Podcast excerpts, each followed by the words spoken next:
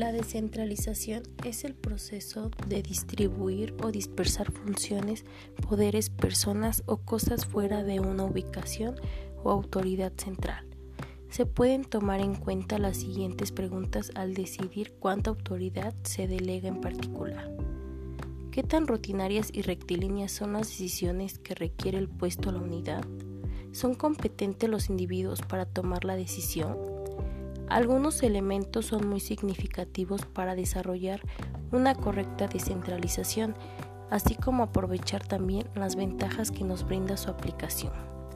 Entre estos elementos existen algunos relacionados con factores internos y otros con factores externos, entre los cuales se encuentran amenazas y oportunidades relacionadas con la competitividad, el mercado en general, proveedores y adquisición de materias primas y materiales, fortalezas y debilidades relacionadas con los costos, cultura y desarrollo organizacional, tenencia y posibilidades de utilización de personal adecuado, capacitado, confianza en el personal de la organización, cambios posibles o cambios en la organización como crecimiento de la organización, incremento de la producción, fusiones con otras organizaciones o posible división de la organización.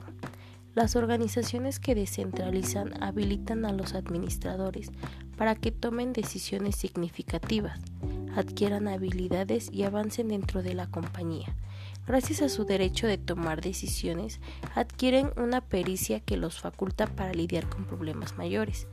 La alta delegación de autoridad favorece un clima competitivo dentro de la organización, un ambiente en el cual se compite por objetivos de venta, reducción de costos y desarrollo del empleado es un factor positivo en el desempeño organizacional total.